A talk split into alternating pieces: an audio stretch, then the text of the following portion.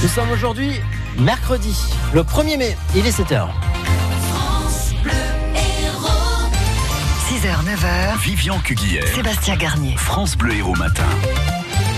Et les footballeurs montpelliérains ont fait chuter le PSG hier soir en match en retard de la 34e journée de Ligue 1. Oui, trois buts à deux, un bel exploit, on peut le dire, dans une ambiance incroyable. Le stade de la Mosson était plein. C'est Souleymane Camara qui a offert la victoire au MHSC à cinq minutes de la fin.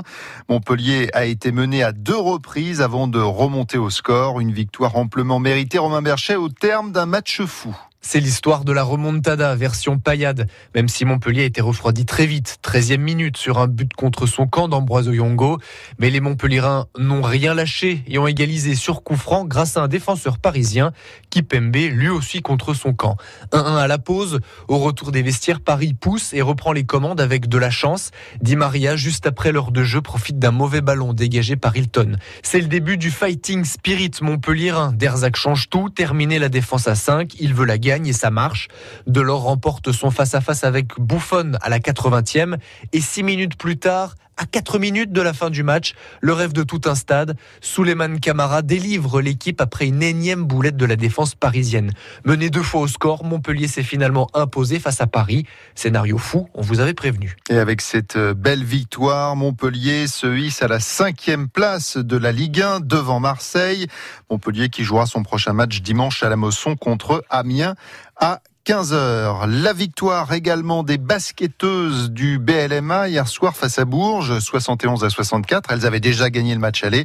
Elles joueront donc la finale du championnat de France contre les Lyonnaises de Lasvel, entraînées par l'ancien coach euh, qui a tout gagné à Latte, Valérie Demory. Premier match à Lyon lundi soir.